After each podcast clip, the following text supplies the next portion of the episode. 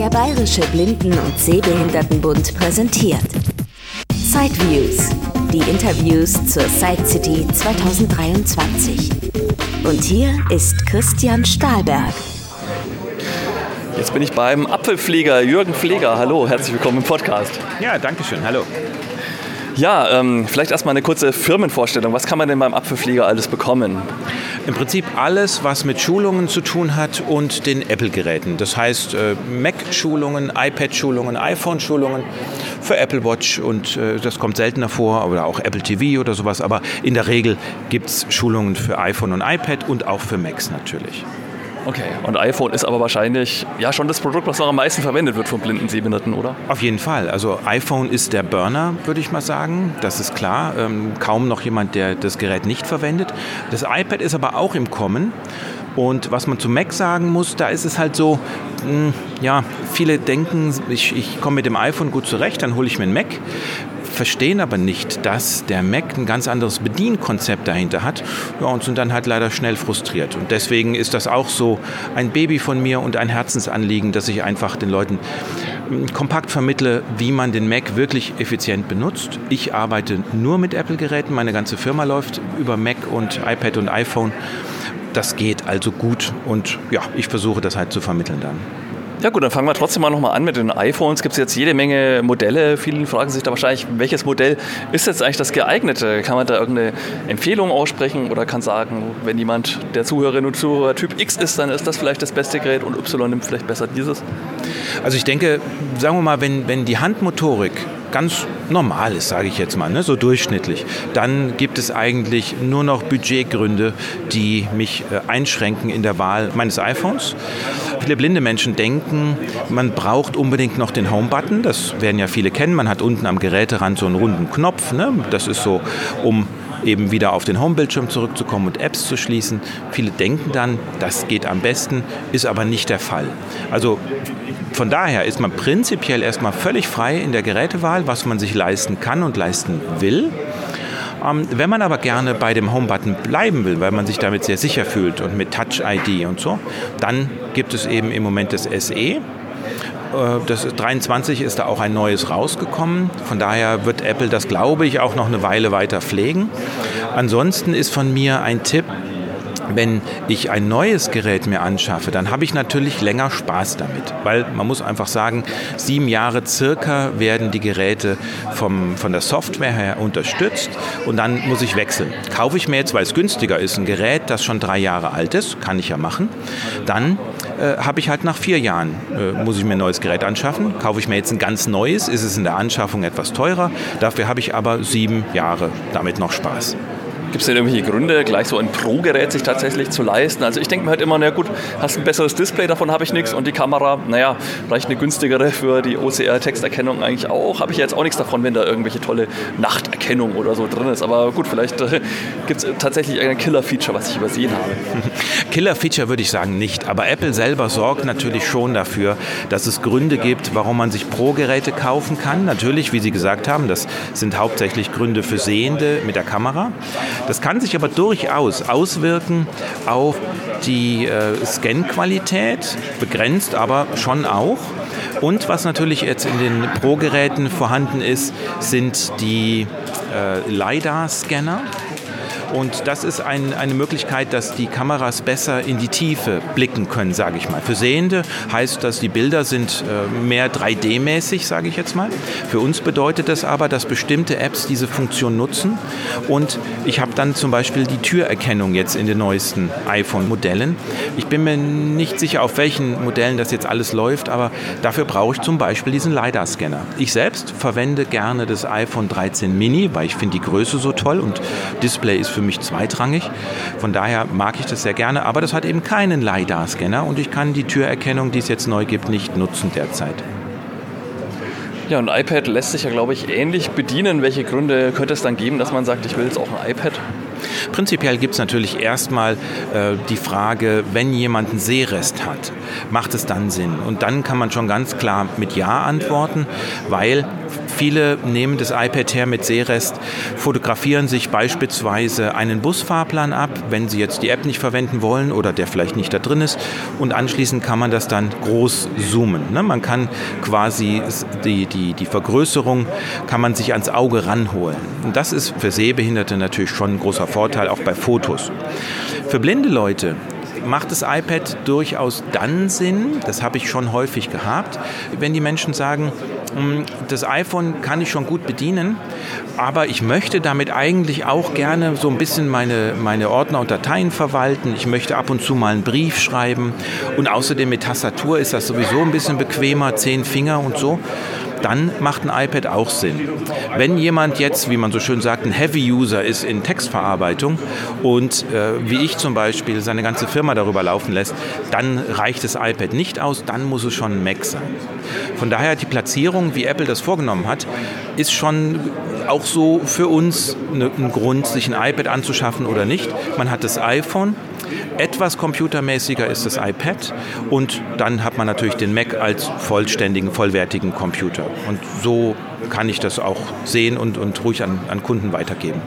Aber da muss man sich ja wirklich umgewöhnen. Ne? Bei so einem Mac, das ist ja wirklich mit Alt F4 und so weiter, kommt man ja wirklich nicht weit. Ähm, ja, auf was muss man sich da einstellen oder wie kann dann Ihre Firma auch dabei helfen, sich da vielleicht umzugewöhnen? Also grundsätzlich ist es erstmal so, ähm, diese ganzen Dinge, an die wir uns gewöhnt haben, wie Alt F4, um ein Programm zu schließen, Alt GRQ für das Ad-Zeichen, das sind ja letztlich Konventionen. Die hat jemand mal festgelegt. Und zwar Microsoft in dem Fall, weil die haben äh, Windows und DOS ja groß gemacht. Und Apple hat eben die, die Softwarebasis macOS und die haben einfach nur andere Konventionen festgelegt. Da ist es nicht Alt F4, sondern Command Q. Das macht das Gleiche, ne? macht eine App zu. So, und dann, das muss man tatsächlich umlernen. Das, das äh, Alt-GRQ macht ja das Ad-Zeichen. Bei uns ist das die Wahltaste oder im Englischen Option äh, und L. Damit kann man das Ad-Zeichen herstellen. Und so muss man sich tatsächlich umgewöhnen. Dabei bin ich eben behilflich.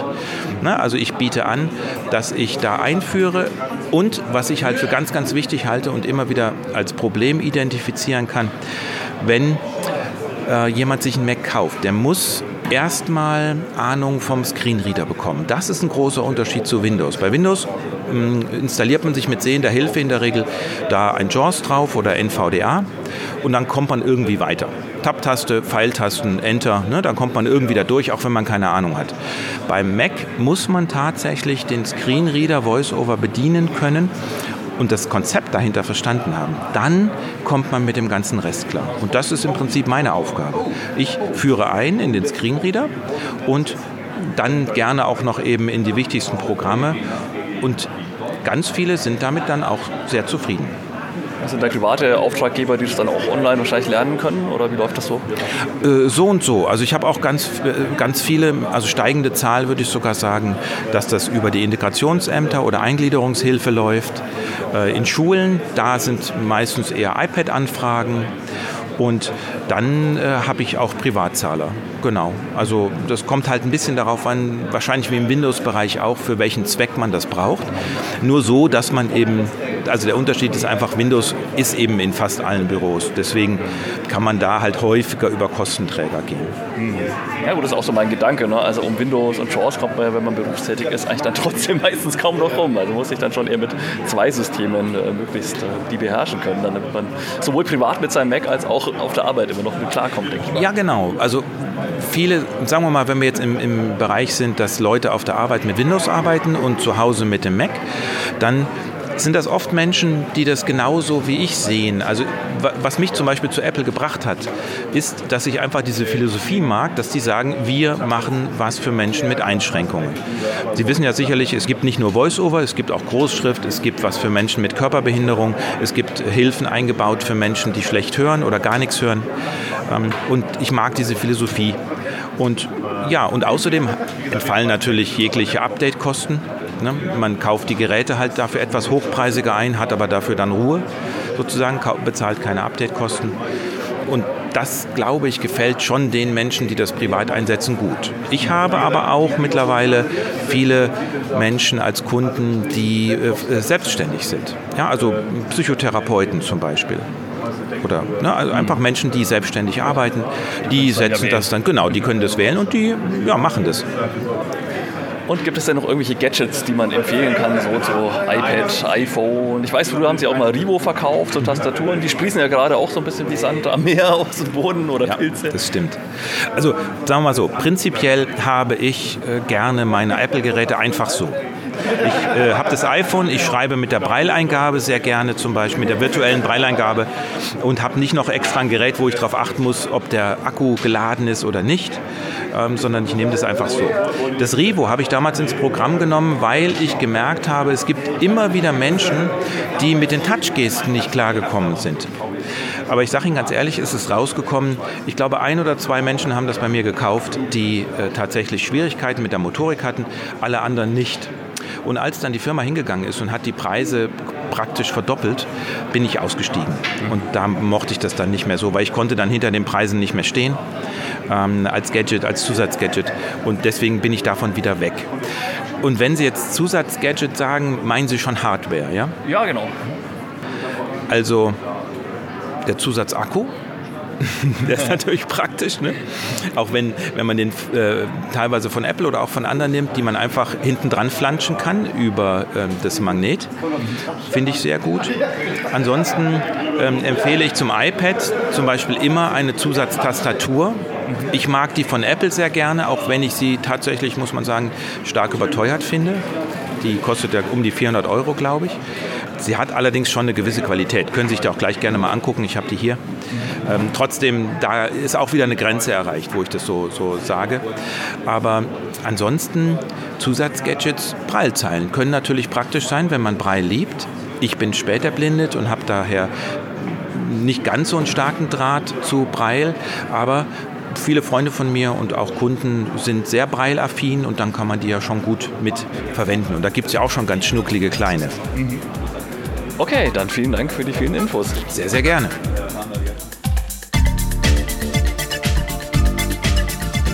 Jürgen Pfleger, der Apfelpfleger, www.apfel-pfleger.de, Telefon 06421 809 4567. Das war ein Beitrag aus Sideviews, der Podcast mit Themen rund um Technik und Hilfsmittel mit Christian Stahlberg. Weitere Informationen unter www.sideviews.de. Ein Angebot des BBSB.